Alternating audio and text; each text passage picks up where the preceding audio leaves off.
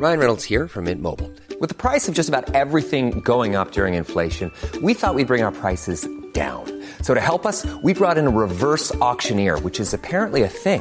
Mint Mobile unlimited premium wireless. Ready to get 30, 30, bit to get 30, bit to get 20, 20, 20, bit to get 20, 20, bit to get 15, 15, 15, 15 just 15 bucks a month. So, Give it a try at mintmobile.com slash switch. $45 upfront for three months plus taxes and fees. Promo for new customers for limited time. Unlimited more than 40 gigabytes per month. Slows. Full terms at mintmobile.com. Será que não tem nenhuma notícia boa? Segunda parte. Comentário de Mari Persona. Então, eu gostaria de abrir no, no capítulo 1 do Evangelho de Marcos e vamos ver algumas coisas que esse Evangelho nos mostra. Ele vai direto no assunto. Ele vai direto no assunto. A palavra ah, Evangelho, em grego, eu li alguma coisa que significa eviângelo, que é, é mensagem de anjo, ou boa nova de anjo, ah, boa notícia de um mensageiro. O anjo sempre na, na Bíblia tem, tem o caráter de mensageiro. Então esse evangelho, ele começa assim, princípio, eu vou trocar essa palavra evangelho aqui, princípio da boa notícia de Jesus Cristo, Filho de Deus. Pronto. Isso diz tudo. Princípio da boa notícia de Jesus Cristo, Filho de Deus. Quem é esse Jesus Cristo? Ninguém jamais tinha tido até então a audácia de se chamar Filho de Deus. E essa é, inclusive, uma das razões pelas quais Jesus é condenado pelos judeus, porque eles consideravam isso uma blasfêmia. Porque ele, falando que ele era filho de Deus, dizendo-se filho de Deus, ele se fazia igual a Deus. Um filho tem o DNA do pai, um filho é a, é a continuação, é a continuidade do pai. E ali estava um que já é anunciado, princípio da boa nova, da boa notícia de Jesus Cristo, filho de Deus. Então vem como está escrito no profeta Isaías: Eis que eu envio o meu anjo ante a tua face, o qual preparará o teu caminho diante de ti. E ele fala, ele joga agora uma profecia do Antigo Testamento, Marcos, né, coloca uma profecia do Antigo Testamento mostrando que já tinha sido anunciado, anunciada a chegada desse Filho de Deus ao mundo. Já tinha sido anunciada por um profeta. Só que uma grande diferença, esse agora não era um profeta. Jesus não era um profeta. Ele é tomado como profeta quando ele chega. Algumas pessoas falam, tu és um profeta, tu és mestre, mas ele não era um profeta. Ele não era, porque o caráter do profeta é diferente. Uh, ele é tido por um profeta por muitas religiões, até, até os muçulmanos consideram Jesus um profeta. Eles têm Adão como primeiro profeta, Abraão como segundo profeta, uh, eu não me lembro quem, é, quem seria o terceiro profeta, Jesus seria o quarto e quinto é Maomé. Então todos esses eles consideram profeta. Mas Jesus eles consideram profeta, mas Jesus não era um profeta. Começa pela maneira da sua, dele se comunicar. Todos os profetas do Antigo Testamento, quando iam trazer a palavra de Deus, eles diziam assim: Assim diz o Senhor. E falava a mensagem que Deus tinha dado para eles falarem. Às vezes eles eram surpreendidos por, pela mensagem, porque eles não sabiam isso que Deus estava falando através deles. E às vezes eles falavam sem sequer entender o que eles estavam falando. Muitos profetas, muitas profecias que foram feitas no Antigo Testamento, os profetas morreram sem saber o que tinham falado. Eles falaram, mas eles não entenderam, porque a coisa só ia ser inteligível, só, só ia dar para entender depois, quando ela se cumprisse. Jesus não. Em nenhum momento da sua vida ele vai falar, assim diz o Senhor. Em nenhum momento. Ele sempre vai falar, em verdade, em verdade, eu vos digo. Eu vos digo. O que era isso? Deus falando. Obviamente ele estava em sujeição ao Pai, ele fala que toda a palavra que ele falava vinha do Pai, mas era muito diferente da relação que havia um profeta com Deus, porque o profeta não sabia o que estava falando, mas ele sabia, porque ele era o Verbo de Deus. Ele é o Verbo de Deus. Então ele é a palavra de Deus encarnada, personificada. Então, alguém que não era um profeta, mas o próprio Deus tinha vindo habitar agora entre, entre os homens. E, e, e Deus endossa isso, né? É, é uma coisa que não dá para a gente querer compreender muito a questão da, da Trindade, que Deus é Pai, é Filho, é Espírito Santo, mas é um só Deus ao mesmo tempo, porém em três pessoas. E nessa, nesse primeiro capítulo de, de Marcos, uh, Jesus é, é, batizado por João Batista, que foi o seu precursor, o que veio anunciar essa boa notícia, e logo que ele sai da água, no versículo 10, e logo que saiu da água, viu os céus abertos, e o Espírito que como pomba descia sobre ele. E ouviu-se uma voz dos céus que dizia: Tu és o meu filho amado, em quem me comprazo. Ali nós vemos o Filho, ali nós vemos o Espírito, e ali nós vemos a voz do Pai ecoando do céu: Esse é o meu filho amado. As três pessoas simultaneamente na mesma cena. Veja que nós não caminhamos muito dentro do Evangelho de Marcos e ele já revelou todas essas coisas.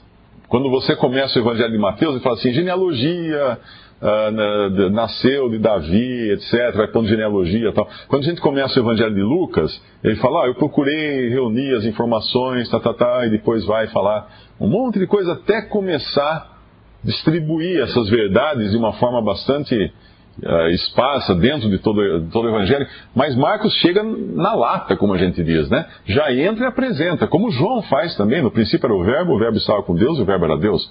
Já entra e apresenta. Deus e homem. Deus e homem. E ele continua, e aqui Deus endossa, obviamente, o seu, o seu ministério, porque aqui vai ser também o começo do seu ministério, mas antes Jesus passa por uma tentação. E é o próprio Espírito que o leva ao deserto, no versículo 12, para ele ser tentado. Ele fica 40 dias ali e ele é tentado por Satanás. A tentação de Jesus no deserto, ela por Satanás, ela não é a mesma tentação que um homem sofre, que o ser humano sofre. O ser humano é diferente. O Senhor Jesus não tinha pecado, não pecava e não podia pecar, porque Deus, Deus não pode pecar. Deus está extra, extra pecado, extra possibilidade de pecar até. Na realidade, a tentação servia como uma forma de demonstrar os seus atributos, quem ele realmente era. Porque o primeiro homem que Deus criou, ele não suportou a tentação de Satanás. Ele caiu em pecado. Ele transgrediu. E como ele caiu em pecado? O que foi o pecado do primeiro homem? A desobediência. Deus falou assim: se você comer desse fruto, você vai morrer. Não coma desse fruto. Coma de todos os frutos que tem no jardim, que Deus tinha plantado no jardim para Adão e Eva. Não, coma de todos os frutos, mas não coma desse. Da árvore do conhecimento do bem e do mal, do conhecimento do bem e do mal. Não coma desse fruto. Adão foi e comeu, Eva foi e comeu. O que é isso? O que foi o pecado? O pecado foi a desobediência. O fruto, não era, o problema não era o fruto. O problema não era a árvore. O problema não era nada disso. O problema era o seguinte: Deus deu uma ordem e Adão desobedeceu a ordem. Alguém poderia dizer, bom, mas eu não iria fazer isso. Você iria também, eu iria. Nós iríamos fazer a mesma coisa, porque hoje, todos os dias, nós desobedecemos ordens de Deus. O tempo todo. Todo o tempo nós somos tentados também por Satanás, provados como foi, foram Adão e Eva lá no, no, no jardim do Éden, e nós escutamos Satanás falar em nossos ouvidos e vem alguma tentação, alguma coisa, o que a gente faz? A gente cai. A gente vai na conversa desse que é o enganador do homem, esse que é o pai da mentira. Até hoje, todos nós, volta e meia, nós nos, nos pegamos, uh, pronto, caí em outra, né? Mais uma vez eu fui enganado. É, alguém aqui já, já entrou em alguma, alguma errada? Tipo assim, você está no aeroporto, vem aquela menina e fala assim: olha um exemplar da revista de graça para o senhor, e você está lá, de repente você já deu o cartão de crédito para ela, e ela já anotou, você assinou a revista, e depois você se arrepende amargamente, e aí para cancelar você liga 300 vezes no, no, no, telefone e eles vão enrolando, vão passando para lá e para cá, cai a ligação e você se arrepende e fala assim: nunca mais eu vou entrar numa dessa. E aí você entra em outra. Aí aparece uma outra oportunidade que vem pintada de outra cor e você cai nela e assina outra coisa, ou compra uma coisa que não queria comprar, não precisava, ou alguém vem e conta uma história linda para você, triste e tal, você pega, enfia no bolso e dá o dinheiro, depois vê assim, o cara era malandro, não, não, não devia ter feito isso. Nós somos o tempo todo enganados, assim como Adão e Eva foram enganados. A questão é que Adão e Eva, eles precisariam ter confiado apenas no que Deus falou, não coma. E isso dependia de confiança absoluta em Deus, de, de dependência absoluta em Deus. O problema é que todas as vezes que nós recebemos uma ordem, se Deus chega para mim e fala assim, Mário, não coma. O que eu digo? Ah, por quê? Por que eu não devo comer? Se Deus explicar para mim, ah, por causa disso, disso, disso, e tem esse problema assim, assim, eu vou raciocinar, pensar e falar assim: é, faz sentido. Melhor não comer mesmo. Bom, mas aí agora já não é mais de confiança. Agora é da razão. Percebe? É da razão. Então, quando nós ouvimos na palavra de Deus que a salvação é pela fé em Jesus e na sua morte na cruz, no seu sangue que foi derramado ali, para perdão dos nossos pecados, para remissão dos nossos pecados. E hoje, quando cremos, recebemos o perdão. Qual a resposta que eu tenho que dar a essa boa nova que é o Evangelho, que é essa boa nova que Deus me dá? Qual a resposta? Talvez eu pergunte, ah, mas por que eu tenho que crer? Por que, que não pode ser de outro jeito? Por que, que não pode ser de outra forma? Por que não? Porque se fosse, se eu tivesse uma resposta clara e absoluta e muito racional, já não seria a fé. E a Bíblia fala: é pela fé que nós somos salvos. Pela fé na palavra de Deus, no que Deus fala. Então não há, não há razão envolvida aí. No momento em que eu raciocino, no momento em que eu chego à conclusão, já não, não é mais fé. É razão. É razão. Mas Deus dá todas as condições para que eu creia. E ainda assim eu não quero crer. Por quê? Porque isso é me colocar rendido nas mãos de Deus. Isso é abrir mão de mim para deixar que Ele seja meu Senhor e meu Deus. Isso é fazer aquilo que Adão não quis, não quis fazer. Porque quando Adão foi tentado, ou Eva foi tentada, Satanás disse para ela: Se vocês comerem, vocês serão como Deus. Ah, como Deus? Uau! Eu sempre quis ser como Deus. Ser dono do meu nariz, não ter que dar satisfação para ninguém? Ótimo! Tá para mim. Esse é o coração do homem. E nós continuamos com esse mesmo pecado, com essa mesma, com essa mesma, uh, esse mesmo espírito voluntarioso, né, de querer fazer a nossa própria vontade. Agora, quando Adão, que foi o primeiro homem, recebeu essa ordem, Deus falou muito claro para ele: se você comer, você morre. Se você, me, se você me, me desobedecer, você morre. O que Adão fez? Desobedeceu. Agora entra Jesus em cena. E ele recebe de Deus uma ordem parecida. Não tem agora uma árvore com um fruto, mas tem um madeiro. Tem um madeiro. E Deus fala para ele: se você me obedecer, você morre. Para Adão foi: se você desobedecer, você morre. Para Jesus foi: se você obedecer, você morre. Por que ele tinha que morrer? Porque ele tinha que pagar o preço da desobediência do homem, do pecado do homem. E ele tinha que fazer isso em obediência. E é isso que ele vai fazer no final da sua jornada aqui nesse, aqui nesse mundo. Mas aí, nesse começo já do Evangelho de Marcos, é interessante nós vermos também que Jesus começa o seu ministério dessa maneira tão abrupta aqui nesse evangelho, que já chega e já abre já o jogo, né? explica tudo de cara, e ele começa a chamar pessoas para segui-lo. Ele vai chamar os seus discípulos. E uma coisa importante aqui no versículo 19, ele chama dois, dois rapazes aqui, deviam ser dois jovens. Uh, normalmente, essas pessoas que ele chamou estavam na faixa dos seus 20 anos. Deviam ser pessoas bastante jovens, os, os discípulos. Uh, considerando que, inclusive, tem aqui um que está com seus pais e o pai trabalhando, né? Nós sabemos que a, a expectativa de vida naquela época era muito baixa. Uma pessoa de 50 anos era considerada uma pessoa velha, já bem velha. Era bastante baixa a expectativa de vida. Então, uh, essas pessoas são jovens. Passando o versículo 19, passando dali, um pouco mais adiante, viu Tiago, filho de Zebedeu, e João, seu irmão, que estavam no barco, consertando as redes, e logo os chamou. E eles, deixando seu pai, Zebedeu, no barco com os jornaleiros ou com os trabalhadores, foram após ele. Deixaram o pai e o seguiram. Agora veja que interessante.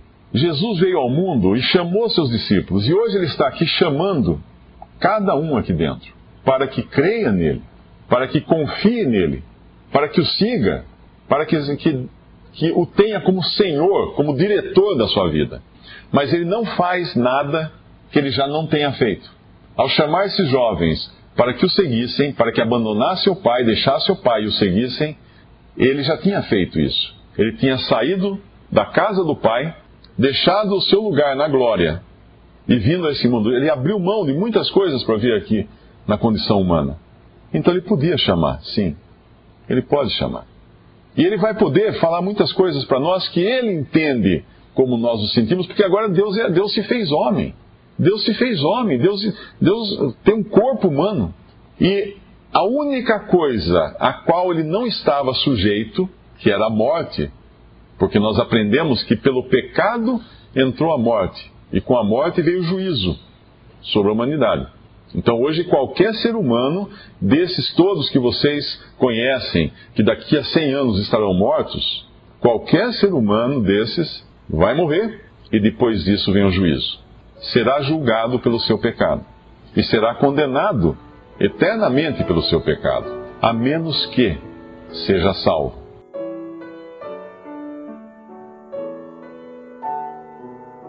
Visite respondi.com.br Visite também 3minutos.net.